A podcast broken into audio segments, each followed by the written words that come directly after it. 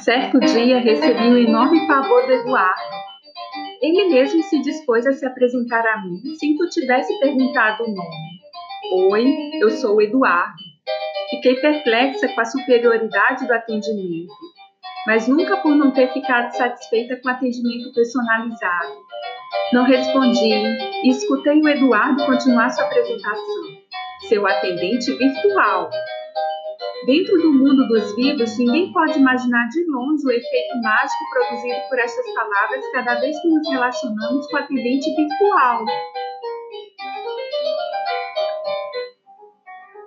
Se antes já estava muda, agora não tinha dúvida de que era isso que deveria fazer.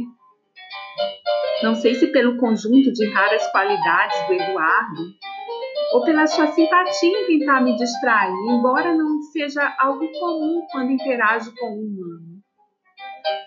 O atendente virtual que falava comigo do outro lado com voz bonita e assertiva deu garantia de que meu telefone tinha sido detectado, mandando eu esperar para que ele acessasse meus dados. Se você percebeu qualquer semelhança com o livro de George Orwell, 1984, é mera coincidência.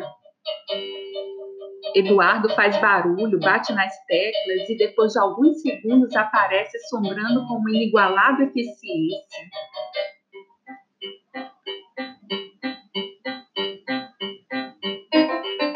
O mundo eletrônico muitas vezes parece conspirar contra nós, principalmente quando o Eduardo, uma espécie de ectoplasma eletrônico, não abre mão da compostura para enlouquecer os humanos mas de forma piedosa, mediante uma infinidade de Eduardos, tem uma lei garantindo ao consumidor o, o direito de que, em algum momento de seu telefonema de reclamação, possa falar com o ser humano.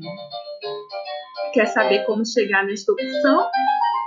Uma vez de tantas e tantas tentativas, e com o advento da pura tecnologia, desaparece o verdadeiro humano. Por Thaís Rocholi.